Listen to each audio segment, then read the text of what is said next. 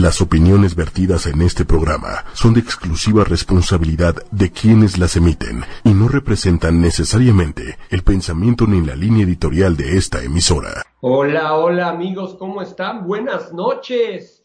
Es otro juevesito, juevesito del alfa de la manada en donde vamos a hablar de perros, hablar de enfermedades y pudimos secuestrarnos nuevamente al doctor Julio Escalante de la Ciudad de México. Eh, hola, hola, hola por acá. En la, semana pasada, la verdad es que el programa estuvo tan bueno y tuvimos tanta, tanta audiencia, tantas preguntas, tanta gente que pues, nos preguntaba acerca de las enfermedades de sus chaparros, todo que le pedimos a Julio que se hiciera otro tiempecito. No es fácil, como les comentaba en programas anteriores, no es fácil poderlo localizar y poderlo tener aquí de tiempo completo porque se la pasa operando. Pero bueno, pues nos regaló otra horita y estamos por arrancar. Vamos a, esperar tantito, como todas las semanas, a que se conecte, se conecte más personas. Espérenme tantito que le estoy picando por aquí a la compu para ver si puedo dejar. Ándenle. Ah, no, bro. ¿Cómo le hago aquí? Ahí está, ahí está, perfecto. ¿Cómo están? Nosotros aquí desde la ciudad de la eterna primavera, Cuernavaca, que está a punto de caer un aguacero con tantita suerte y, lo van a escuchar y hasta lo van a ver. Y tenemos mucha audiencia hoy, tenemos gente aquí dentro de casa. Además, siempre nos está acompañando Luna y nos está acompañando la mujer, Nana. Pero ahora tenemos a los hijos de Julio que están aquí nadando rico y, y están muy calladitos porque saben que estamos aquí empezando y transmitiendo para ustedes. Estoy tratando de verme en el Facebook tenemos un poquito de tiempo de retraso para ver todas las preguntas que nos hacen. La semana pasada, como les comentaba, no pudimos terminar el programa. Estuvo este, muy, muy, preguntado y nos quedamos en la etapa de cachorro. Nos quedamos en las enfermedades de la etapa de cachorro. Y bueno, pues a ver, aquí está, segunda parte de las enfermedades de los perros. Ya lo estoy viendo, pero no, no veo el programa como tal. Entonces, estoy, aguántenme tantito porque traigo un, un retraso ahí y lo que quiero es... Hoy, pero espérenme tantito, tengo que bajar el volumen porque si no me voy a oír retrasado y entonces iba a estar de la patada. A ver, a ver, comentarios, ¿cómo están por allá? Quiero saludar como todos los días, a, como todos los jueves, a Lili. Lili, gracias. Méndez, gracias por el apoyo y por la ayuda, eh, pues allá desde cabina por todo ese apoyo tecnológico. Normalmente transmitíamos vía Facebook Live y ahorita estamos transmitiendo vía Skype para poder meter todas estas eh, pues cosas tecnológicas, que la verdad yo soy remaleta para las cosas tecnológicas, pero ya en Camina nos ayudan muchísimo. Y bueno, pues nuevamente, como les decía, aquí está Julio, este, y vamos, vamos a arrancar el programa, vamos a arrancar el programa. Vamos, vamos. Con, con un mito, si escucharan lo que me acaban de decir la semana pasada, que escuché, ahora sí que me dio risa, pero va, a ser la pregunta del día. Siempre tenemos el mito o realidad, pero bueno, pues el mito del programa del día de hoy, quiero que me empiecen a contestar ustedes si es mito, si es realidad o qué caramba. Este, según esto, según una persona por ahí, al ratito que se conecte la Peque Mateo, que es la que me pasó el chismorrón este, si tu perro te lame mucho, estás en posibilidades de quedarte paralítico. Escuchen esto, a ver, mito o realidad. Si tu perro te lame mucho, estás en posibilidades de quedarte paralítico. ¿Qué opinan ustedes? Este, ya, ya, ya estamos un poquito más en tiempo real. Eh, lo, que no, lo que no entiendo todavía aquí, perdónenme porque de repente no sé ni cómo moverle para ver los comentarios, porque lo que quiero es empezar a, contestar preguntas y empezar a interactuar. Creo no sé, dejar de seguir predeterminado, ver primero, no, pues a ver, no sé cómo le hago por acá para, para ver el programa. Normalmente, a ver, me ver en mi celular, porque normalmente, ahorita estoy desde un iPad, queriendo transmitir. Pero bueno, pues vamos a arrancar. Ni modo, si no veo las preguntas, es lo más interesante, las preguntas. Pero bueno, vamos a arrancar haciendo un repasito de, la, de, lo que vimos la semana pasada. ¡Ay! Ya estoy poniéndole aquí no sé qué cosas. Este, la semana pasada hablábamos de las enfermedades de los cachorros. Lo principal, bueno, pues es el calendario de vacunación, el carnet de vacunación. Hablábamos de cómo tiene que estar el carnet de vacunación, los stickers que debe de tener, qué pasa si me entregan un perro y el perro eh, ya trae una vacuna. Ya sabemos que hacer caso omiso de esa situación. ¿Cuáles son las principales eh, enfermedades en los cachorros? Hablábamos de parvovirus, hablábamos de moquillo, hablábamos de leptospira, hablábamos de... ¿Qué otra? Las enfermedades parasitarias. Enfermedades parasitarias. Y también hablábamos de la enfermedad paradental o parodontal. Parodontal. Parodontal. Eh, que es bueno, pues el sarrito que tienen, que tienen los perritos en, la boca. Pero se quedó pendiente para perros eh, de, que terminan la etapa de cachorro, estamos hablando de perros, vamos a hablar de 7, 8, 9, 10 meses en adelante. ¿Cuáles son las principales enfermedades que podemos eh, que, nuestros chuparros pueden eh, contagiarse o, pueden eh, presentar. Bueno, mira, en efecto, a partir de los siete meses para, edad, para razas pequeñas y para razas gigantes, un poquito más adelante, ya se consideran perritos adultos. En esta etapa es la etapa en donde el perrito está en la mejor etapa de su vida. Entonces, eh, es donde tienden a enfermarse mucho menos, es donde tienden a estar mucho mejor, pero aún así se presentan muchas enfermedades en ellos. Ahí es donde empiezan a brotar, por ejemplo, enfermedades de tipo eh, hereditaria. Vamos a hablar de, algunas razas grandes, por ejemplo, el pastor alemán, el labrador, etcétera. Eh, ahí es donde se empieza a manifestar, por ejemplo, las enfermedades articulares degenerativas. Okay, por ejemplo, la displasia de cadera, que es muy, muy común en el pastor alemán. Okay labradores, este, razas, de, razas grandes, es muy común que se presenten en esta edad. Eh, también en esta edad es común que se presenten alergias, okay, ahí es donde empiezan a presentarse, por ejemplo, alergias alimenticias o las famosas atopías o alergias por contacto, se presentan mucho, mucho a esta edad.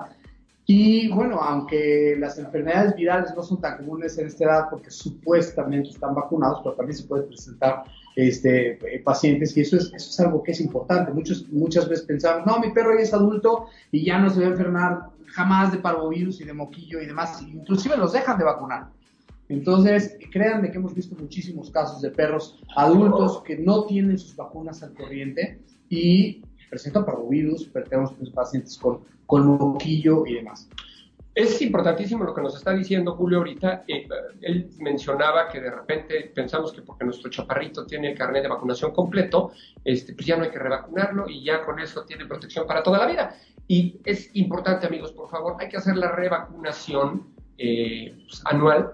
Eh, nosotros normalmente sugerimos que, se aplique una vacuna sextuple con rabia. Eh, no sé si es correcto. Es correcto. Y también estábamos hablando eh, de que es bien, bien importante la desparasitación, tanto interna como externa. Interna cada seis meses. Eh, externa, que es el tema de la... Interna puede ser cada cuatro o seis meses dependiendo el, el tipo de vida que tenga. Entonces, si yo tuviera que hacer una buena recomendación, preferiría hacerlo cada cuatro. Ok, perfecto. Sí, mejor, mejor, más vale prevenir. Tenemos por aquí a Angie Navas. Angie, ¿cómo estás? Qué gusto que te estás comunicando con nosotros. Gracias por tu pregunta. Me pregunta Angie, me puso los chau chau con un signo de interrogación. Quiero suponer cuáles son las enfermedades que los, eh, a los chau chau les los, los, los, lastiman más. ¿Qué nos podrías platicar de este punto? Pues mira, el chau chau principalmente o sea, tiene más problemas conductuales que problemas físicos. Es correcto. Eh, aunque el tipo de, piel que tienen, que son, o sea, al final de cuentas tienen mucha piel en la cara, tienen arrugas, son perritos que pueden presentar fácilmente entropión, por ejemplo, que son eh, cuando los párpados se, se, invierten y lastiman la córnea, las pestañas lastiman la córnea.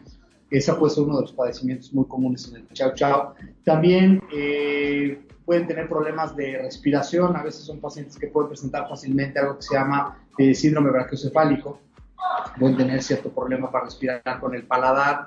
Eh, son perros pesados que también pueden presentar enfermedades articulares, enfermedades en la columna pueden ser comunes, a veces en las rodillas también.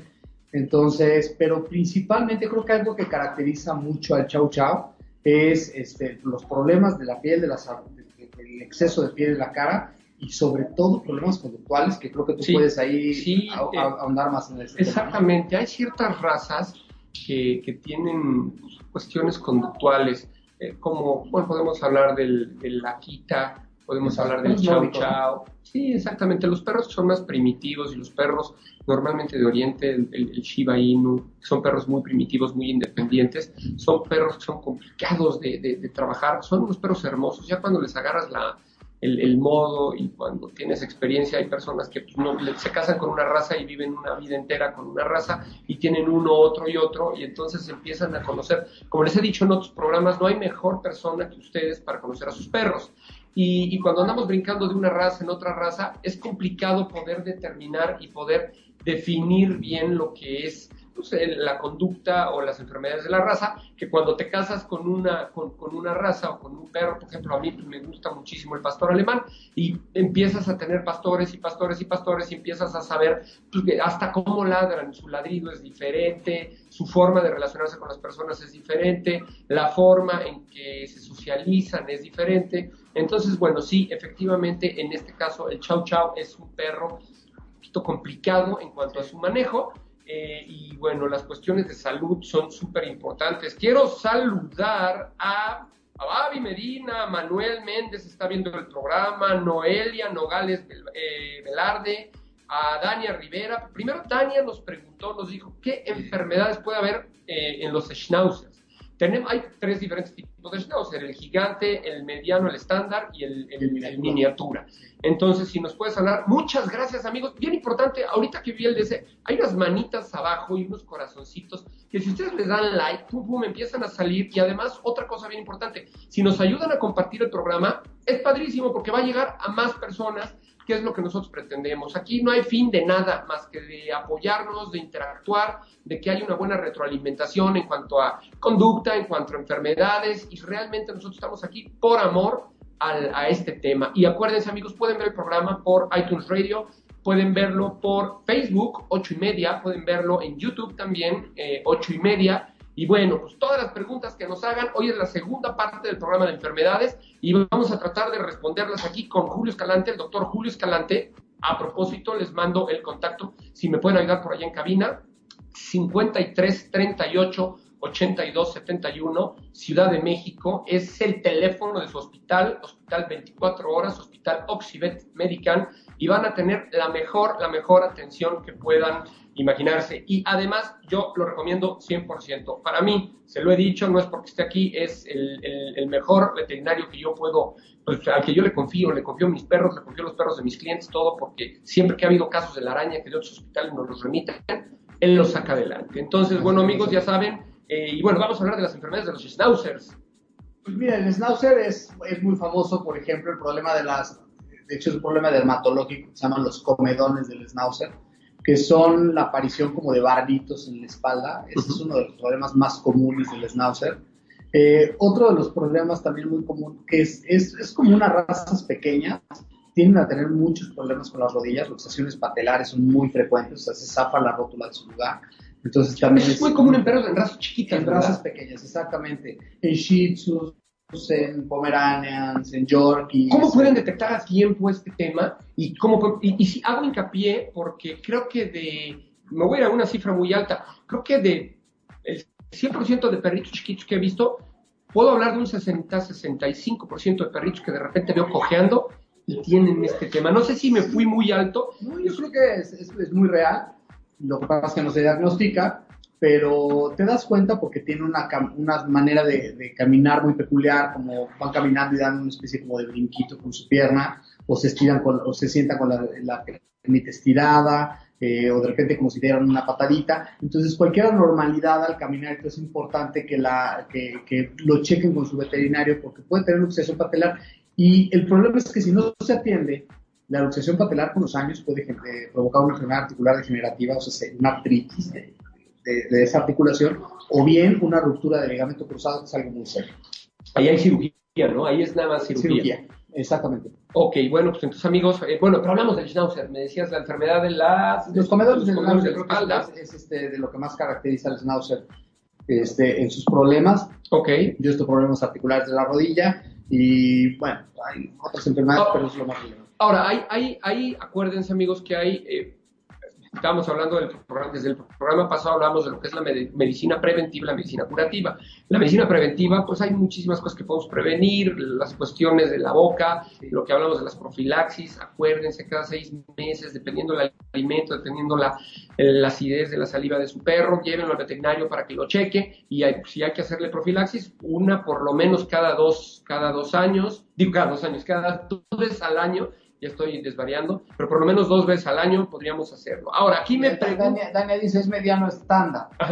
Eh, es menos latoso de problemas de las rodillas, pero algo que también caracteriza mucho a los schnauzers son los problemas hormonales. Este, el, el Cushing, que es el hiperadenocorticismo, es, es, es común en ellos, entonces también los problemas hormonales son comunes. Ok, bueno, pues Dani, espero con esto haber resuelto tu duda. No sé si tengas alguna pregunta específica, no sé si tu perrito está presentando algún síntoma o algo y podríamos tratar de ayudarte. Y bueno, tenemos ahorita a Noelia Nogales.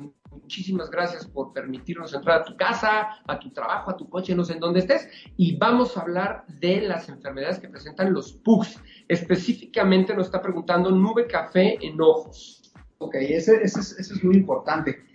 Es una muy buena este, pregunta, Noelia. Fíjate que el PUC en efecto tiene un problema muy común en los ojos porque si te fijas los PUC tienen los ojitos muy saltones. Entonces el hecho de que el párpado muchas veces no cierra completamente, se queda ligeramente abierto el párpado, hace que la córnea eh, quede expuesta al intemperie y se deposita ahí un pigmento eh, en, la córnea, que es esa nube cafecita que ves. Que hay que hacer un diagnóstico diferencial que es muy importante con una enfermedad que se llama PANOS, que es una enfermedad de tipo autoinmune donde se van depositando complejos ahí. Eso un buen oftalmólogo hay que, es importante y es una recomendación que siempre hago. Los ojos son sumamente delicados y siempre requieren de un especialista siempre hay que visitar al oftalmólogo siempre que se trata de un problema de ojos en tu una, una, cosa que quiero comentarles, amigo, porque me, me, ha, me ha, tocado eh, verlo y es, común. Tenemos, hay, hay muchas personas, hay, personas que tienen la, la, la, costumbre de cepillar a sus cachorros y los cepillan con estas cardas de, de alambrito carda dura de alambrito. Y de repente pues están dándole al cuerpecito y le dan a las orejas y de repente le pasan a la cara y esos eh, alambritos que están en la carda, me ha tocado ver que de repente el perrito cierra los ojos y ustedes, sin querer queriendo, eh, le pasan el cepillito por el ojo y ese alambrito le raya la córnea al perrito. Este tema es muy común, no lo hacemos por quererlo lastimar, lo hacemos sin querer pero me han llegado muchos casos de perros que traen broncas, me dicen, oye, ¿qué puedo hacer con mi perro? Pues inmediatamente al veterinario y fue por esta situación. ¿Qué nos puedes platicar al respecto, amigo? Es importante que, hoy en día la medicina veterinaria ha avanzado mucho y ya tenemos, eh, muchos médicos ya tenemos una especialidad, ¿ok? O cuando menos un diplomado en, algunas este, disciplinas. Entonces, hago mucho hincapié en cuando se trata de problemas de ojo visitar, porque una mala medicación, por ejemplo, en el caso que tú dices, un perrito que tiene una úlcera corneal que no se ve, si le administras un tratamiento, por ejemplo, un ungüento que te lo venden en cualquier farmacia, y si ese ungüento tiene un esteroide, tiene cortisona, echamos a perder el ojo. O sea, desgraciamos al perro completamente. Entonces, mucho cuidado siempre que se trata de un problema de ojos, hay que ver al oftalmólogo veterinario. Eh, nosotros en el hospital, es un hospital de especialidad, tenemos un oftalmóloga, que es la que se encarga de ver a nuestros pacientes de oftalmología. Además es, brillante la, la, doctora Ok, perfecto. Pues bueno, ya saben amigos, ahí apareció el teléfono Julio Escalante de Casa, 53 38 Y me dice Noelia, gracias, me dijeron que no tiene cura. Lleva gotas, pero no mejora. Pues mira, Noelia, no sé si se está refiriendo a cuál de los dos problemas que tiene. al, del café, al, del PUC. Sí, pero si es este, eh, una enfermedad autoinmune, que es panus o nada más depósitos, sí es, es cierto que es, que es incurable eh, y se controla muy bien con gotas, pero se controla muy bien con gotas. Ahora, hay que hacer hincapié que si se trata de panus, que es una enfermedad autoinmune, hay que ser sumamente disciplinados con las gotas, porque eh, si se suspende el tratamiento por alguna razón, eh, la enfermedad empeora y es eh, eh, muchísimo más rápido que si no le hubieras puesto las gotas. Entonces, no sé exactamente cuál de los dos padecimientos es, pero se controla muy bien con gotas. Ok, bueno, pues ahí está la respuesta. Y bueno, por acá nos dice Dania, mi schnauzer cuenta con ojo izquierdo como una nube cristalina, ¿será que está ciego? Híjole, puede ser, es complicado poder dar el diagnóstico, pero... Eh, pues mira, cataratas? Pues mira, Dana, yo no sé si se puede enviar fotos por ahí, me podrías ayudar con eso. Sí, eh, habría que ver, porque siempre que se habla de, de, una especie de nube cristalina, si esa nube se encuentra en la primera capa, que es la córnea, estamos hablando de una uveitis. Pero si esa nube cristalina se encuentra en, en, este, en la pupila, o sea, se ve al fondo de la pupila, estamos hablando de una catarata. Y hay cataratas juveniles, hay perros que son muy jóvenes y tienen cataratas juveniles. Si es una uveitis, es importante atenderlo porque puede tratarse desde una inflamación, una infección, hasta algo mucho más delicado. Y eso sí requiere de urgencia. Ok, bueno. Si se tratara de una catarata, no tienes problema. Inclusive las cataratas pueden ser operables en algunos pacientes. Repito, yo no soy oftalmólogo, pero yo remito todos mis casos con oftalmología y tenemos muchos pacientes con cataratas que se operan con un éxito maravilloso. Eso, bueno, pues amigos, ya saben, acuérdense, hasta en las pequeñas especies, hasta en los perritos, pues es como los seres humanos, tenemos especialidades. Hablábamos en otros programas, lo curioso, porque el médico veterinario, normalmente los médicos veterinarios se animan a entrarle pues, a todo, porque es complicado que, que, hay especialidades, aunque las hay, eh, hay ortopedistas, hay cardiólogos, hay todas las especialidades que tenemos en, los seres humanos, las hay en, los perros. Eh, pero desafortunadamente a veces, no estoy queriendo tachar a nadie ni nada, pero a veces cuestiones de trabajo y todo, ahí si tú eres a lo mejor un ortopedista, por decirlo así, y te llega un eh, perrito con problema de ojos, que es para un oftalmólogo, pues le entramos y a veces decimos, vamos vamos a agarrar y vamos a tratarlo y tratamos de hacer lo mejor posible. En ningún momento eh, yo creo que un veterinario quiera hacer algo por lastimar a un perro, pero pues a veces sí preferiría, yo les recomendaría que cuando sean casos específicos ya detectados de alguna enfermedad concreta, pues vayan con el especialista y el especialista pues, los va a tratar, les va, le va a dar un mejor seguimiento y su chaparrito va a estar bien. Eh, no, Dania, nada. Gracias a ti, eh, gracias a todos los que se están comunicando con nosotros y acuérdense, la forma en que ustedes nos ayudan a que este programa pueda seguir vivo y este programa pueda seguir, pues para ustedes y para ellos, porque lo más importante para nosotros, nos dedicamos en cuerpo y alma, Julio, a atenderlos. El otro día platicaba con él y me decía, amigo, yo verdaderamente eh, me dedicaría a esto aunque no, aunque no, aunque no tuviera una, una remuneración económica, porque lo amo, porque me gusta hacerlo. Y yo le digo lo mismo, cuando me llevan perros con problemas conductuales o me llevan perros a la escuela para estar con ellos y todo, es tanta la pasión que a veces eh, pasamos por alto la cuestión económica, que es bien importante porque vivimos de este tema, nuestras familias viven de este tema, pero a veces es tanta la pasión y tanto el gusto que, pues, tratamos de, de hacerlo las cosas lo mejor posible. Y bueno, sabes, fallamos porque somos seres humanos, pero es bien, bien importante, amigos, que, que nos ayuden a compartir el programa.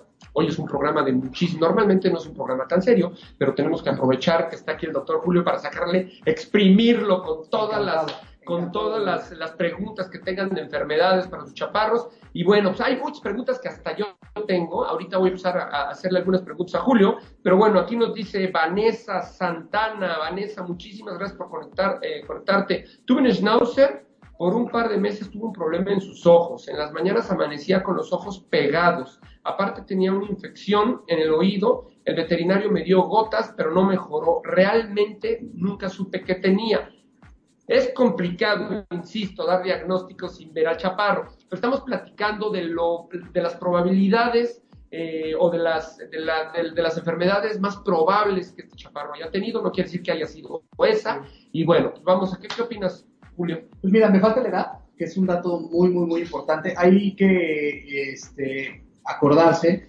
que se encuentra los ojos conectados al oído y a la cavidad nasal y a la cavidad estética a los hijos. Entonces, son muchas posibilidades. Si yo tengo un perro, por ejemplo, lo que platicábamos, con una enfermedad parodontal, con los dientes muy, muy malos, un perrito probablemente de edad avanzada, esa infección parodontal puede provocar infección en los ojos, puede provocar infección en el oído, puede provocar muchos problemas. Ahora, por la manera como me lo describes, me pareciera que esas eh, lagañas en los ojos pudieran hablarnos de una falta de lágrima. Ya existe un padecimiento muy común que se llama queratoconjuntivitis seca, en donde el perrito no produce la lágrima necesaria. Entonces, me queda claro que había bacterias involucradas, me queda claro que había una falta de producción de lágrima. Ya el origen pudiera ser muchísimos y, bueno, sí es complicado dar un diagnóstico ahí. Pero sí creo yo que a lo mejor ese paciente necesitaba no nada más gotas, sino también un tratamiento sistémico, ¿no? Algún medicamento oral eh, o algún estudio complementario para llegar a un diagnóstico más claro. Perfecto, amigos. Bueno, pues seguimos, seguimos en, el programa. Ya, ya es es impresionante cómo se va el tiempo. Ya se nos fue medio programa, ya se nos fue media hora y, pues no hemos podido avanzar mucho, pero no importa. Eh, como les decía, ojalá y pues, sigan haciendo preguntas, ojalá y nos sigan compartiendo, ojalá sigan poniéndole like, eh, porque bueno, pues de alguna forma estoy seguro de que el problema que ustedes tienen o que están cuestionando, hay personas por ahí que han tenido el mismo o en este momento lo están viviendo y siempre es bueno pues, estar informado para poder darle para adelante a la salud de nuestros chaparros. Y a ver, ¿y qué opinan? A ver, platíquenos qué opinan. Si te quedas o no te quedas paralítico si tu perro te lame. Amigos, es bien curioso porque de verdad la gente se lo cree. Estaba el otro día un perrito lamiendo, y se acerca esta persona dice, no, que no te lama porque te vas a quedar paralítico. Amigos, no pasa nada, no es brujería, es amor. Y acuérdense que los chaparritos, los perros, a través de las, los lengüetazos nos dan cariño, nos dan amor y no te pasa nada. Es uno de los mitos más chistosos que he oído en toda mi vida. Rebe Mateo, tú fuiste la que me lo cuestionó y te prometí que en este problema lo iba a sacar. Ahora sí que como dirían en mi pueblo, no mamá, Rebe, con, con esos comentarios, no puedes andar creyendo todo lo que te dicen. Y está como cuando decían, no sé si se acuerdan, que decían que si está un perro haciendo popó en la calle y tú agarras el dedo y te lo jalas, el perro deja de hacer popó. O los famosos, este no tiene madre, de verdad. Eh, entiendo, hay una educación cívica en donde si sacas al perro al baño, pues llevas unas bolsitas para recoger la popó, o no permites que se haga pipí en las puertas o en los árboles de los vecinos. Tú tratas de llevarlo a algún lado en donde no moleste a nadie nada. Pero ¿qué tal esas personas que llenan las botellitas de PET de agua? No sé si lo has visto, amigo. Llenan botellitas de PET y lo tiran en el piso y dicen, es que cuando el perro llega y ve la botellita de PET, como el perro tiene eh, una mirada diferente, una vista diferente, una visión diferente a la de nosotros, se ve en cuarta dimensión y el perro sale corriendo. Amigos, ese es otro de los absurdos más grandes que he oído. Dejen de contaminar poniendo botellas de PET en todos los árboles de su, de su casa, en todos los árboles de su banqueta, porque no van a lograr nada. Lo único que van a lograr es contaminar más la ciudad y se ve horrible lleno de botellas. Pero bueno, vámonos con Leonardo Albarrán. Perdón por la pregunta, tal vez no esté en el tema y fuera de lugar. Puedo preguntar, eh, espérame tantito, porque fuera del lugar, ¿se puede preguntar sobre gatos o solo sobre perros? No, mira, normalmente, normalmente el programa habla de, platicamos un poquito de conducta de perros. Yo no tengo mucho conocimiento de la etología de los gatos. Yo estoy más especializado en perros. Pero Julio sí nos puede platicar muchísimo acerca de gatos. Entonces, con muchísimo gusto, a ver, por aquí está tu pregunta. Tengo tres. ¿Cómo se le hace para educarlos, para que no se suban a ciertos lugares, cosas delicadas del hogar? Eh, más si ya se probó el clásico spray, para que no Ay, caray, no alcanzo a leer en los sitios para que no se suban a los sitios, a ciertos sitios. Gracias por su respuesta. Sí. Leonardo, Albarrán. Mira, Leonardo, este, en efecto los gatos son, son muy, muy, muy diferentes a los perros, o sea, no tienen ni punto de comparación. La medicina de gatos es muy diferente y la etología de gatos es muy diferente. Eh, en el hospital, yo no soy el especialista en gatos, tenemos una doctora que es especialista en gatos, y sí te puedo decir, por, por eh, esta, esta pregunta que nos haces es muy común que la, que la hagan en el consultorio, y sí te puedo decir que es importantísimo, cuando tienes dos o más gatos, es importantísimo que te asesores muy bien con una o, un etólogo de gatos. Porque la manera como acomodas las cosas, en dónde pones los areneros, cuántos areneros vas a poner en el lugar por, por, por gato, este, la comida nunca va el agua. O sea, son la manera como tú organizas todo, es importantísimo si están esterilizados, si no están esterilizados y demás y eso es la manera como vas a lograr que dejen de hacer ese tipo de conductas. Le, creo que el mejor consejo que te puedo dar es que busques una asesoría con una muy buena etóloga o etólogo este, felino y no nada más vas a solucionar problemas como que se suban a algunos lugares, eh, vas a vivir en una armonía mucho mejor y tus gatos van a estar muy bien. El gato es una especie que si está incómoda, le afecta su salud, puede dejar de comer, puede dejar de ir al baño y puede enfermarse literalmente. Y, bueno, otra cosa bien importante que yo he oído, realmente como les comento, yo de gatos sé poco, no sé mucho, pero me han comentado que eh, los gatos hay que esterilizarlos para que se queden en un lugar, para que no salgan. Eh, entonces, bueno, hablando de, la, medicina preventiva, yo sí les recomiendo que vayan con un especialista eh, de gatos y le pregunten acerca de, los programas de esterilización o, qué sugieren ellos acerca de la esterilización. Y, bueno, pues en todas las especies siempre esterilizarlos es, es creo que lo mejor. Perdón la pregunta, ¿qué es, ¿qué es un etólogo? Me pueden recomendar a uno y mil gracias. Mira, la etología es la ciencia que estudia la conducta animal. Hay etólogos especialistas, bueno, hay, normalmente el etólogo sabe de todas las especies un poco, pero volvemos a lo mismo. No podemos ser todólogos, no podemos ser, este, dedicarnos a todo. Y, cuando una persona quiere abarcar mucho, pues aprieta poco, como dice por ahí el, dicho. Y la recomendación, el etólogo es la persona que va a estudiar la conducta de una especie en específico. Exactamente. Entonces, el etólogo de gatos es la persona que está capacitada y estudió el tema de la conducta eh, de los gatos. Y eh, nosotros te podemos recomendar por ahí, si marcas al hospital, Julio tiene una una etóloga, una doctora especialista en gatos. Si tú marcas al hospital, al teléfono que ha salido en pantalla, 53 38 82 71, en la Ciudad de México, ahí te pueden dar información acerca de esta, de esta doctora que se dedica a atender gatos. Y bueno, pues creo que ella te va a poder dar mucho, mucho mejores respuestas de las que nosotros te podemos dar. Realmente este programa está enfocado un poquito más a perros, pero bueno, pues con todo gusto, si podemos ayudar o apoyarte en, cualquier otra especie, eh, pues adelante, ¿no? Así es. Buenas noches. Mi cachorro es muy travieso. Esto nos lo pone María José Ramos de Moreira. Muchísimas gracias, María José, antes que nada, por escuchar el programa. Acuérdense, ayúdenos a compartirlo. Y dice, es como una niña y mis, demás, y mis demás perros se quedan fuera de casa, ya no quieren ni entrar. Nos ayudaría mucho si nos dices la edad de tu chaparrito.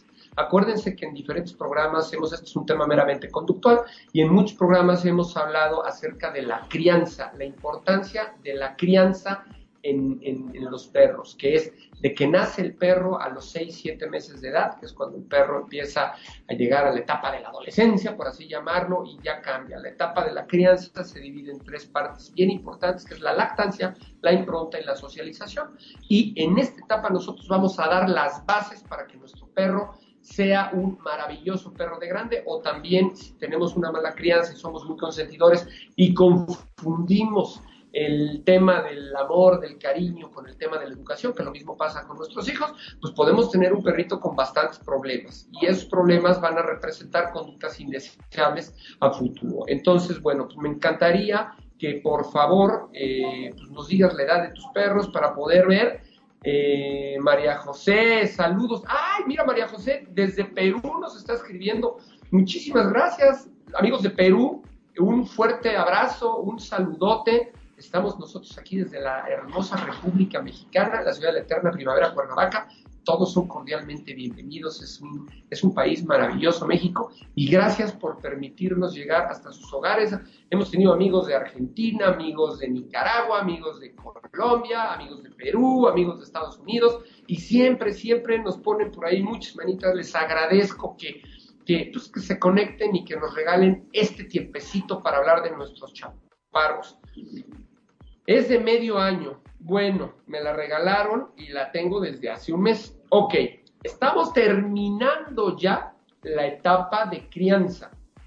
La etapa de crianza, como te decía, es de que el cachorrito nace hasta los 6, 7 meses de edad. Entonces, por lo que tú me estás diciendo, estamos terminando la etapa de crianza. Y más si fue una chaparrita que te regalaron, que te dieron, que adoptaste y no tenemos los antecedentes, es súper importante a lo mejor que contactes en Perú. No conozco a nadie, sino con todo gusto te daba eh, los datos. O si quieres conmigo, podemos hacer un Skype eh, personal, una asesoría vía Skype.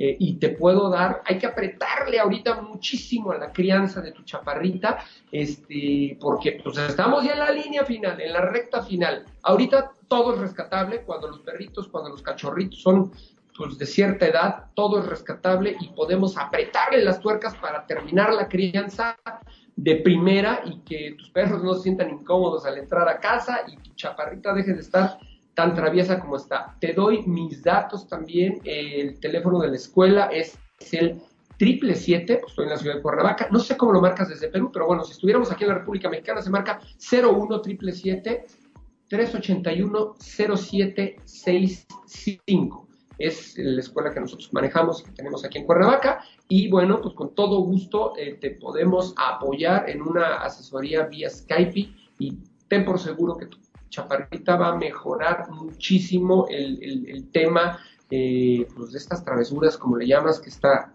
haciendo. Y bueno, vámonos con, yo escucho en ocho y media, Leonardo Albarrán está Luego viene por acá María José de medio año. Ok, hola chicos. Sony, Sony, ¿cómo estás? Me extrañaba y fíjate que me leíste el pensamiento justo hace un momentito y decir, bueno, pues ¿dónde quedó la Sony que siempre nos sigue y que es súper fiel? Gracias Sony, Sony, por conectarte como todos los jueves a las 8 de la noche en el Alfa en la Manada por 8 y media, 8 y media iTunes Radio, 8 y media YouTube, 8 y media Facebook. Y bueno, pues, pero es 8 y media es el programa, el programa es de 8 a 9 de la noche. Una pregunta más, disculpen, no te disculpes, eso no es para disculparse, eso es para el contrario, aviéntenos todas las preguntas que quieran. Ah, tengo dos perros machos y se pelean a matar. Uno tiene 10 años y el otro 4. Y tuvimos que separando, separarlo llevándolo uno a casa de un familiar. El punto es que queremos traerlo a casa nuevamente, pero tenemos miedo a que vuelvan a pelear. ¿Qué se puede hacer? Saludos desde Bolivia otra vez, nuevamente, amigos, gracias por permitirnos entrar a sus hogares, a Bolivia, ahora nos vamos hasta allá, estamos agarrando el avión y andamos brincando de puerto en puerto y con muchísimo gusto. Mira, el tema de tener dos machos, eh, una de las cosas que yo te podría sugerir, ahorita ya está, es un poquito tardío, porque normalmente yo lo sugiero cuando los perros son un poquito más chicos, pero eh, hay que esterilizarlos hay que esterilizar. Cuando tú esterilizas a un, a un macho, los machos normalmente son dominantes y normalmente es complicado tener dos machos o dos hembras en casa. Bien dicen los dichos mexicanos este, que no puede haber dos reinas o dos reyes en una misma casa. Entonces, a lo mejor no conozco bien a tus perros, quisiera a lo mejor un poquito más de información, pero a lo mejor son dos machos dominantes y los dos machos quiero entender que están enteros, no están esterilizados, no están castrados, como es mejor eh, decirlo. Y esto podría estar provocando este tema. Ahora, tienes dos chaparros que ya son adultos, uno de 10 años y uno de 4 años. Es un poquito complicado que la conducta eh, pueda mejorar. Eh, seguro, pues eso sí te puedo decir, puedes tenerlos viviendo a los dos en casa. Y eh, va a ser, pero va a ser una bombita de tiempo, una bombita de tiempo en cualquier momento, un juego, una caricia, la comida, puede, un juguete, puede ser un detonante para la agresión. Entonces, cuando tenemos perros ya tan adultos, el tema de la esterilización, salvo que ahorita Julio nos, corrija, ya no funciona tanto como funcionaría en un perro pues, que ande de un año para abajo. ¿Qué nos puedes platicar al respecto? Sí, lo que dices es completamente cierto. Cuando tienes un, un cachorro que todavía no tiene una descarga de testosterona importante y lo castras, evitas esa parte. Eh, a estas alturas, muchas de las conductas que tienen, además de ser hormonales, ya son aprendidas ya aprenden a pelear, y aprenden a defender su territorio, los castras y siguen haciendo exactamente lo mismo. Pero la única manera como se puede probar es haciendo lo que dices, hacer primero una castración, que es el nombre correcto, si decimos esterilización, pues una vasectomía que no sirve de nada. Hacer una castración sería lo correcto y ver cómo, cómo sienta ese cambio hormonal, que de todas maneras es conveniente hacer la castración, sobre todo en perros mayores de 5 años, por este, cuestiones de la próstata y demás. Entonces, yo recomendaría que se hiciera la castración de los dos en separados, como están, y, eh, y, ver qué cambios tienen y hacer un intento más de juntarnos a ver si es posible que, que, se lleven bien. Ahora, como he visto casos de cambios asombrosos, ¿eh? o sea, de perros que son muy agresivos, que son muy territorialistas, ya adultos, los castran y bueno, son, se vuelven los más tolerantes y muy bonachones y no pelean por nada. Entonces, hay posibilidades. Ok, bueno, y otra de las cosas que yo te sugiero es, bueno, como nos dice el doctor, procedimiento de castrarlos, a lo mejor juntarlos, pero no juntarlos en casa, porque acuérdate que casa es el territorio que están protegiendo. Entonces, si yo empiezo a hacer sesiones cortas de caminada o de caminatas en un parque en donde algún integrante de tu familia lleve a uno de los perros, el otro integrante de la familia lleve al otro y van caminando, jamás pararse y quedarse quietos, porque normalmente cuando los perros cuando tú te paras, los perros se, ven, encuentran miradas, ahí puede venir el problema. Pero si salen a caminar y si te los llevas al bosque, acuérdense, siempre lo he dicho, regresar a los orígenes es una de las mejores formas de tratar eh, temas mentales. Entonces sales al bosque, vas caminando con tus perros, con su correa, y, el perro empieza a ver que puedes ir caminando en, grupo, y el perro dice, ah, pues empiezo a tolerar al de al lado. Además, el, tema de la, de la hormona, como dice Julio, la testosterona, pues, se va a bajar con el tema de la, de la castración y cuando tú vas caminando, ellos empiezan a ver que es un tema más relajado y no es un tema de agresión y de proteger territorio ni nada. Lo vamos a hacer así unos días, probablemente un par de semanas, tratando de hacer salidas por lo menos tres veces por semana. Después vamos a llevarlos a lo mejor a algún jardín que no sea que es un jardín neutral y los podemos soltar para que los perros estén jugando y conviviendo en un jardín neutral. Y después de que los perros ya hayan convivido durante X tiempo y veamos que efectivamente la hormona y todo bajo, ya podríamos eh, llevarlos a casa y ya y, otra de las cosas que yo te recomiendo ahorita es sacar a los dos perros de casa, quitarlos, porque evidentemente el que se fue dejó de pertenecer al territorio y el que está en el territorio, pues está en su territorio y entonces cuando llegue el otro macho puede venir uno encontronazo. Entonces a lo mejor sacarlos, llevarlos, eh, juntarlos en un lado neutral, estar caminando con ellos y después regresar a los dos perros juntos a, casa y ver cómo funciona. Te digo, es complicado por las edades de los chaparros, pero pues nada que no se pueda eh, corregir. Quiero agradecer a Xochitl. Xochitl es mi amiga, quiero con todo mi corazón y además me ayuda muchísimo. Trabaja conmigo en ETAC y puso ahorita ETAC, Escuela Técnica de Adiestramiento eh, Canino, sucursal Cuernavaca, dio el teléfono y el correo electrónico. Ahí me pueden encontrar, amigos, y se van a los comentarios. Xochitl Ocelotl puso la información. Y bueno, gracias, Xochitl, como siempre, caramba, fuera de horario de trabajo y apoyándome en todo. Te mando un beso, Xochitl, te agradezco mucho tu ayuda. Qué linda imagen del perrito que aparece en la pantalla. Sí, es que estamos, ese es mi nombre, me ahí mi nombre. Es que estamos estrenando plataformas, Sony, Sony. Normalmente transmitíamos a través de Facebook y era más, eh, pues, más caserona la transmisión. Ahora estamos transmitiendo desde Skype y nos están apoyando allá Manuel Méndez, Lili, Osva, no sé si esté por allá. Y quiero agradecerles toda, toda la ayuda y el soporte técnico que nos dan para que el programa sea mejor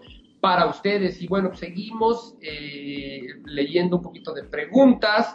Lo intentaré, gracias. Espero que funcione y les comento qué tal, Noelia. Ojalá te funcione.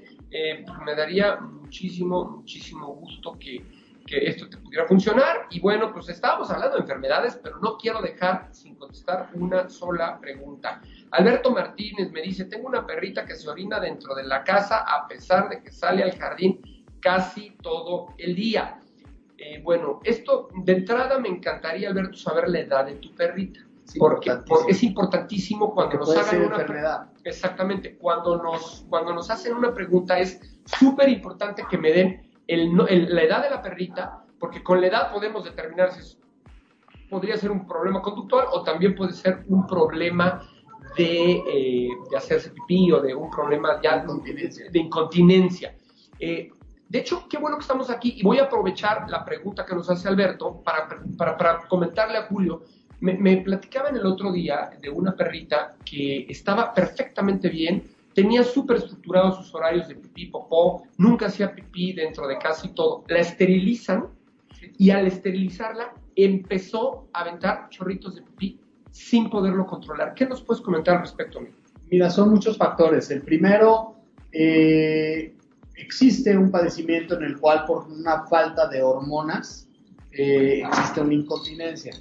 Entonces son perritas que normalmente se esterilizan y tiempo después de la esterilización pueden presentar un cierto grado de incontinencia urinaria. Tiene tres años la perrita de Alberto. Sí, pudiera ser, si está esterilizada, por ejemplo, eh, si ya la esterilizaron, puede estar relacionado. Si no, pues, pensaría que es conductual, o bien puede ser una infección de vías urinarias también. O sea, son muchos padecimientos los que pueden provocar que arroje esas gotas o esos chorritos de orina. Si está esterilizada, es, puede ser, a veces las cirugías no se hacen de la mejor manera posible y hoy está de moda que hacen incisiones así chiquititas. Ya me, dejaba de pasar por el perro de un cliente. Exactamente. Híjole, tengan cuidado, por favor. Se estira mucho la matriz el, el cervix y demás y pueden provocar un daño neurológico a la vejiga. Entonces, eh, esa incontinencia o esa orina puede ser por un, daño neurológico, por una incontinencia neurológica, puede ser hormonal también, eh, o bien, si no está esterilizada, puede ser una infección de las urinarias, puede tener presencia de cálculos. Entonces, por eso es importante que si es algo que no había estado haciendo, primero visitar al médico veterinario. Yo lo que te recomiendo es que visites al médico, ver la historia clínica, ver por dónde puede ser y si no existe ninguna sola razón de salud, pues definitivamente es conductual y ya estaría. Eh, ya, ya cambiaría. es, es, bien importante, amigos, lo hemos dicho en otros programas. A veces pensamos que la situación o una conducta indeseable de un perro o un cambio drástico en la conducta de un perro eh, siempre se debe al tema de la mente o al tema del, del de los perros. Y no, normalmente hay perros que eran súper tolerantes, jugadores con los niños, que les encantaba correr, agarrar la pelota, venir, bajar, subir, y de repente el perro empieza a ser intolerante, y de repente el perro empieza a estar de malas. Me pasó hace algún tiempo que Julio me ayudó con una perrita Dashhound, este, las famosas perritas chichas, en donde la perrita estaba dándole y dándole y dándole guerra. Yo, Robert, pásale, ven, siéntate acá con nosotros mi hijo está estudiando veterinaria, es un excelente manejador de perros y quiero invitarlo a que venga aquí al programa con nosotros. Vente, siéntate, me da muchísimo gusto que esté por aquí con nosotros. Él también nos va a dar opiniones acerca de la conducta. Pero bueno, les estaba diciendo de esta perrita Dashhound y se la llevo a Julio y le digo, oye, pues esta perrita está mordiendo a la gente. Entonces me dice Julio, a ver, vamos a revisarla. Y resulta que la perrita, la mayoría de los Dashhounds, o es un, es un porcentaje muy alto de los Dashhounds, traen problemas de, de columna, de dolores de, cadera o de columna, y la perrita estaba intolerante porque le tenía un dolor terrible en la columna. En cuanto le empezaron a dar analgésicos, desinflamatorios, todo, la perrita volvió a ser la perrita que siempre fue. Entonces, no todo, no toda la vida los problemas conductuales son eh, de, origen de, comportamiento, de origen eh, anímico de comportamiento Normalmente pueden ser temas médicos y esos temas médicos, dolores de muelas que no determinamos, dolores de articulaciones, pueden provocar que el perro sea intolerante y al estar intolerante se desencadenen una serie de, conductas. A ver, aquí me hacen una pregunta que voy a leer, me la hizo, esta interesante, esta, esta de aquí la hizo Vanessa. Vanessa, si quieres leer, amigo. Hace como un año adopté a una perrita de la calle tipo ratonera, la perrita venía cargada cuando tuvo los cachorros, algo le salió de su colita una bola. La llevamos al veterinario, nos dijo que era mejor dormirla, pero no nos animamos. Ahorita la perrita ya no la tiene, parece que se le secó. Pensamos que ya no podía tener cachorritos, pero hace unos cuatro meses se cargó y desgraciadamente sus cachorros murieron. ¿Creen que haya influido eso que tenía la perrita en sus cachorros? Ok. Vanessa, mira Vanessa, eh, desgraciadamente, digo, necesito más información, pero sí te puedo decir que por la historia que me platicas, hay un padecimiento muy común que tristemente eh, muchos colegas llegan a confundirlo. Este, se llama hiperplasia vaginal. Perdón, amigo, que te interrumpa, pero esto, esta pregunta sí es urgente y Ananaí este, me dice, mi cachorrita bulldog francés de un mes y medio, mes dos días, tiene una torsión gástrica, está sufriendo mucho porque tiene la pancita hinchada. ¿Qué puedo hacer? Vete de inmediato al veterinario. Sí, pero Anaí no puede, no puede tener una torsión gástrica un bulldog de un mes no puede un año, un año, ah no, un mes, y dos días. No, puede tener, no puede tener una torsión gástrica un cachorrito bulldog de, de, de, esa edad. Puede ser que tenga una obstrucción, puede ser que tenga nada más una dilatación gástrica, puede ser que tenga nada más mucho aire. Sí es conveniente que vayas al, al veterinario, pero sí te puedo asegurar que una torsión gástrica de esa edad no es posible. Y otra cosa que les quiero decir, amigos, interrumpió horriblemente a Julio. Yo había leído un año, dos meses por eso fue mi respuesta rápida. Cuando tengamos un problema de torsión gástrica, normalmente tenemos máximo 40-45 minutos para llegar al veterinario. Un perro con torsión gástrica, que este doctor ahorita nos va a explicar exactamente lo que es la torsión gástrica, se muere, amigos. Si no se van al veterinario en ese momento, no es de, ay, mañana la llevo al veterinario, ay, eh, le dolía la pancita y estaba un poquito hinchada y vamos a esperar a que se le baje. Amigos, son enfermedades de muerte Vamos a terminar con la respuesta que estaba dando Julio, perdón por haberlo interrumpido así, y después vamos a hablar de la torsión gástrica. Bueno, te comentaba que eh, hay un padecimiento que se llama hiperplasia vaginal, en donde precisamente se asoma una especie como de globo eh, por, la, por la vulva y simple y sencillamente es el techo de la vagina que esté tematizado, se está lleno de agua y se hace una especie de globito y sale. No pasa absolutamente nada, este problema se quita, en el, es muy probable que cada vez que entre en celo se pueda presentar y terminando el celo se quite, pero pues, definitivamente lo más conveniente es que esterilices esa niña. Independientemente de lo que sea, tiene problemas, tuvo una, una gestación en donde los productos murieron, eh, tiene, creo, estar muy, muy seguro de que pudiera tener una hiperplasia vaginal. ¿Para qué arriesgarse? Mejor esterilizar y vas a estar muchos problemas. Ok, bueno, ya dimos la respuesta. Ahora, amigo, vamos a brincarnos de volada para el tema de la torsión gástrica. Platícanos un poquito de la torsión. Eh, bueno, el, síndrome de torsión o de la dilatación gástrica, eh, primero, eh, las razas predisponentes son las razas que son muy grandes, las razas que tienen una, caja torácica amplia, un abdomen amplio, como por ejemplo el gran danés, que es el número uno, este, pastores alemanes, terranovas, San Bernardos, ese tipo de razas puedo decir que yo tengo 20 años y en 20 años nunca he visto un perro de raza pequeña con una torsión gástrica, para empezar, ni siquiera con una dilatación gástrica. Entonces, eh, no es un padecimiento común de razas pequeñas. Pero en efecto, cuando se llega a presentar los primeros signos de una torsión o una dilatación gástrica, es que el, el perrito eh, hace el intento de vomitar y no puede, eh, se infla, el abdomen se empieza a llenar de aire, hay mucho dolor y es cierto, si no acudimos inmediatamente al veterinario, eh, su porcentaje de vida baja dramáticamente conforme va pasando los minutos. Tenemos una hora, una hora es el tiempo óptimo para, para tratar este, este, padecimiento. ¿Hay alguna cirugía preventiva para el tema de la torsión gástrica? Sí, en razas predisponentes se llama gastrofexia y lo que se hace es eh, anclar el estómago a la pared para evitar ese, esa torsión. Bueno amigos, pues ya saben, acuérdense, una torsión gástrica no es de, ay, mañana lo llevo al doctor a ver cómo amanece, se les muere, se les muere y es feo decirlo y no me gusta usar la palabra muerte, pero sí en estos casos. Este, Leonardo, jamás, jamás, jamás me digas que tus preguntas son menos importantes que las otras, al contrario, muchísimas gracias por participar. ¿Cuál es la mejor raza para acoplarse con gatos si ya tienes unos? Lo mejor que puedes hacer, todas las razas son buenas, todas las razas son maravillosas, pero eh, creo que lo mejor que puedes hacer es un cachorrito, un bebito que pase su etapa de crianza, la etapa de la impronta, que es importantísima que la pase y la viva en la etapa de la socialización con las especies que vaya a vivir, si son peritos, si son vacas, si son cabras, si son gatos, si son hurones, este, si son niños, si son lo que sea, en la etapa de la crianza vas a poder apretar todas esas tuercas para que el perrito vea su medio ambiente como parte natural de la vida y el perrito va a vivir feliz. Cuando tú... De preferencia no escoger razas que tengan un instinto de presa o de desarrollo. para allá iba, exactamente. Hay perros que tienen un instinto de, de, caza, de, presa muy fuerte y esos perros normalmente pueden desarrollarse. Aunque te puedo decir, por mi experiencia, que cualquier perro, cachorrito, bebito, sea de la raza que sea, si lo improntas desde chiquito con un gato, va a vivir, o con cualquier otra especie, va a vivir perfectamente bien. Emily, Emily Ann White dice, mi perrita tiene dos años exactamente, la adoptamos cuando tenía solo cinco meses y era cohibida y agresiva con nosotros, los adultos, aunque cambió al 100% con nosotros, pero no con los demás vecinos, gente que llega a casa cuando está muy mal. Aquí tu chaparrita, por lo que puedo observar, trae un problema de socialización. ¿Qué nos puedes platicar, acerca de la socialización?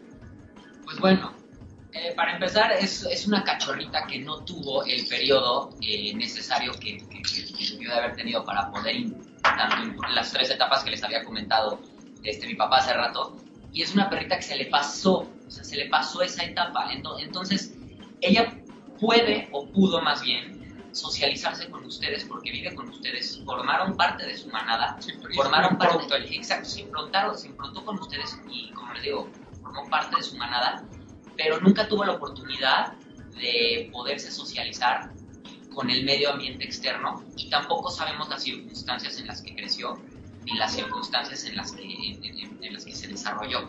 Entonces es muy probable que, que tenga algún tipo de, cuestión o alguna, algo que le haya pasado, que, nosotros no sabemos porque es una perrita que adoptamos y son cosas que... Son detonantes que, ahorita van a salir. Exacto, que van a ir saliendo poco a poco y que es muy complicado que se les quite porque no sabemos de dónde, se, de dónde vienen y, de, y, y, qué son. Pero, pero con, o sea, con ustedes como familia lo superó porque porque ustedes le dieron el cariño, le dieron el apoyo, le dieron, pues le abrieron las puertas de su casa. Cuando una persona externa entra a la manada, dice, yo no sé si esta persona me vaya a poder lastimar si es que la lastimaron antes de que fuera adoptada. Entonces es muy importante que, pues, trabajar esa parte de la socialización. No sé qué edad tenga ahorita la perrita. Eh, cinco meses más o menos, un poquito más de cinco meses. Pero bueno, otra de las cosas que quería yo comentarles que es súper importante, pero tantito, porque aquí hay un bicharrón que mi perro lo está queriendo morder y no quiere.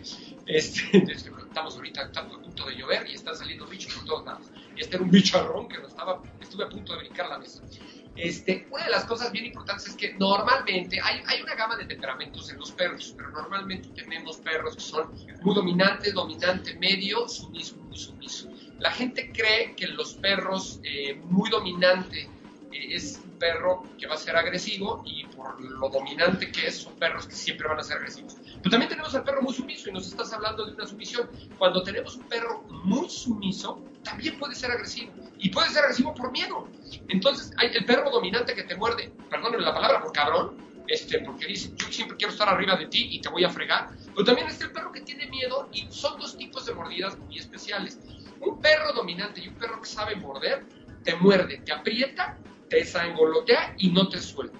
Y también está la mordida te muerdo y te suelto, de quítate por favor, te tengo miedo, por favor no te acerques. Entonces hay que aprender a leer ese tema. Ahora, ¿cómo poder socializar un perrito? Tu perrita, por lo que veo, tiene cinco meses. Es bien importante, o eso estaba leyendo, a lo mejor me equivoco en la edad, pero es bien importante que ese perrito lo saquemos eh, a la calle y poquito a poco hagamos que la gente lo acaricie, que pase. Por eso nosotros siempre hablamos, hay, un, hay un servicio que nosotros tenemos en la escuela que es eh, clase cachorros de los sábados. En esa clase cachorros, uno de los ejercicios es un círculo en donde se ponen todos los propietarios, cada quien con su perro, y vamos rotando perros, perros, perros, perros, hasta llegar al dueño, dar toda la vuelta al círculo, y así todas las personas tienen oportunidad de acariciar al perro, y el perro se va socializando con las personas y pierde este tema de agresividad con, con las personas. Acuérdense, la socialización habla de dos temas bien importantes. Uno es socialización con, con perros y socialización con humanos. Entonces, bueno, lo mismo, te ofrezco, eh, si me puedes echar un telefonazo o un correo electrónico ahí a los datos que puso Xochitl de la escuela, con todo gusto tratamos el tema y lo tratamos más a fondo y te puedo dar tips. Por aquí había una pregunta que Julio quería... Es el mismo cachorrito del, del, este, del Ok, dice... Ah, de cachorrita. La llevé a varios veterinarios, le hicieron radiografías ecográficas, pero nada, no hay nada. Son cuatro días que está hinchada, incluso el veterinario me dijo que eh, me dijo de dejarla descansar, pero no me rindo. Yo creo que haces bien en no rendirte hasta no tener un diagnóstico claro que, explique el problema. Evidentemente ahorita sería complicado asesorarte por aquí. Con mucho gusto ahorita le voy a pedir a Renan que te anote mi teléfono celular para que eh, nos contactemos fuera de, aquí el programa y te prometo asesorarte lo más que pueda. Eh, cuando tú dices la pancita inflada, son muchos términos, puede ser agua, puede ser aire, eh, son muchas cosas. Entonces, sí me gustaría platicar contigo un poquito más a fondo y con mucho gusto te, te voy a orientar a ver cuál es la mejor decisión. Muchas, Vanessa dice, muchas gracias, saludos desde Guadalajara, unas tortas ahogadas por supuesto que sí, dijo, qué rico, nada más nos antojas, ya ves. Este, Anaí Orellana, gracias, Orellana, gracias. La llevé a varios veteranos, ah, es la que reímos. Mi red de Mateo, ya hablé lo que la, la barrabasada que me decías que si tu perro te la lamía te quedas paralítico. Ya lo tengo por ahí. Muchísimas gracias por esas manitas, por todos esos corazones que nos mandan. Gracias, ya tiene dos años.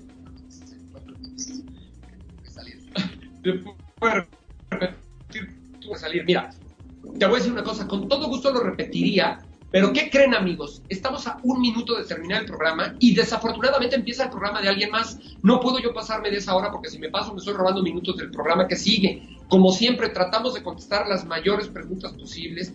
Eh, el programa queda pregrabado. Si ustedes se meten a, iTunes, eh, perdón, a iTunes, a 8 y media en Facebook, eh, ahí va a venir el programa pregrabado y lo pueden volver a ver. Te puedes ir al minuto en donde dimos la respuesta y ahí pues, puede correr el video y ahí va a venir la respuesta. Es bien importante, amigos, nuevamente les pido, ayúdenos a compartir el video Quiero agradecer, se nos acabó el tiempo y voy a tenerme que despedir. Quiero agradecer a Julio, eh, que bueno, de alguna forma, le está apuntando a Julio ahorita, pero está distraído y no nos pela a nosotros que le queríamos dar un abrazo y... no, perdón, pero es que es importante. No, sí es importante. Está mandando Julio su celular. Eh, aquí pueden hablarle, marcarle directamente con el, tema del cachorrito bulldog. Ya está el celular ahí, lo van a ver en los comentarios. Este, ahí pueden meterse y bueno, pues sale, ahí de todos modos están poniendo ahí me pueden contactar un poquito más directo, sobre todo a esta chica de, del, del Bulldog, creo que es importante eh, un buen diagnóstico y no tomar una decisión. Y amigos, nuevamente, Alberto, gracias, buen programa, gracias por las respuestas. Leonardo, gracias a ustedes también. Gracias a todos los que hacen posible que este programa, todos los jueves de 8 o 9 de la noche, eh, pues, tenga una maravillosa audiencia, audiencia de gente que quiere, ama los animales, quiere sus perros. Voy a traerles por ahí algún especialista en gatos. Voy a, voy a dedicarme a buscar un especialista en gatos que Julio me ayude y, vamos a resolver. Ese día vamos a hablar de puros gatos y vamos a aprender todos juntos. Porque, como les digo, en este mundo no siempre se sabe todo y no somos poseedores de la verdad absoluta. Siempre estamos aquí para aprender y siempre están, los perros nos enseñan. Yo siempre he dicho a qué te dedicas a aprender de los perros. Y bueno, amigos, me tengo que ir. Gracias a todos, de verdad. Qué bueno que les gustó el programa. Saludos desde Bolivia. Gracias desde Bolivia. Eh, gracias a Bolivia por hasta Bolivia. Ya, ya ven, estoy diciendo barrabasadas. Gracias hasta Bolivia. Eh, gracias a Perú. Gracias a Guadalajara con esas tortitas que nos prometió y que nos debes de mandar. Este, exactamente. Y gracias a todos los que hacen posible que entremos a sus hogares, que entremos a sus carros, que entremos al tráfico. Eh, ayúdenos compartiendo, eso nos va pues, a, a, permitir entrar a más hogares y ayudar a más perros y a más personas. Y nos despedimos con la frase de, Gerardo García, mi mentor, nuestro mentor. Y miren, por aquí tenemos todos, yo también la traigo, huellita, no, pero traes tu reloj ahí, no se ve. Ah, ok. Huella, huella, huella. Y el señor Gerardo García también la tiene. Somos de la misma manada. Amamos a los perros. Esto es un tributo a ellos. Y esta huellita significa que nuestro corazón eh, está con los perros y les debemos mucho. Y acuérdense, no sabemos si los animales son capaces de pensar, pero sí sabemos que los animales son capaces de sentir. Respetémoslo eh, y respetémoslos y no hagamos, eh, no les hagamos a ellos nos gustaría que lo hicieran a nosotros, a nuestra familia. Y yo me despido también diciéndoles lo que cada jueves les comento, no, eh, no sé cuál es el sentido de mi vida en este mundo, pero si mi paso por este mundo permite que exista una mejor relación entre perros y humanos, me voy y me doy por bien servido. Gracias amigos nuevamente. Voy a tratar de leer todas las... Eh, ya tienen por ahí, también el, celular de Julio, perdón, no pude copiar el número, se puede volver, ya lo puso. Gracias a ustedes y por favor, este, Ananay, comunícate con Julio inmediatamente para verlo tu cachorrito. Ya me volé tres minutos del siguiente programa, me despido rápido. Gracias, espero eh, que les haya gustado el programa y ayúdenos compartiendo muchos likes, muchos besitos, y si no les gustó, también pongan caritas. Nos estamos viendo, bye bye, gracias. Si te perdiste de algo o quieres volver a escuchar todo el programa, está disponible con su blog en ochoymedia.com. Y encuentra todos nuestros podcasts de todos nuestros programas en iTunes y Tuning Radio. Todos los programas de ochoymedia.com en la palma de tu mano.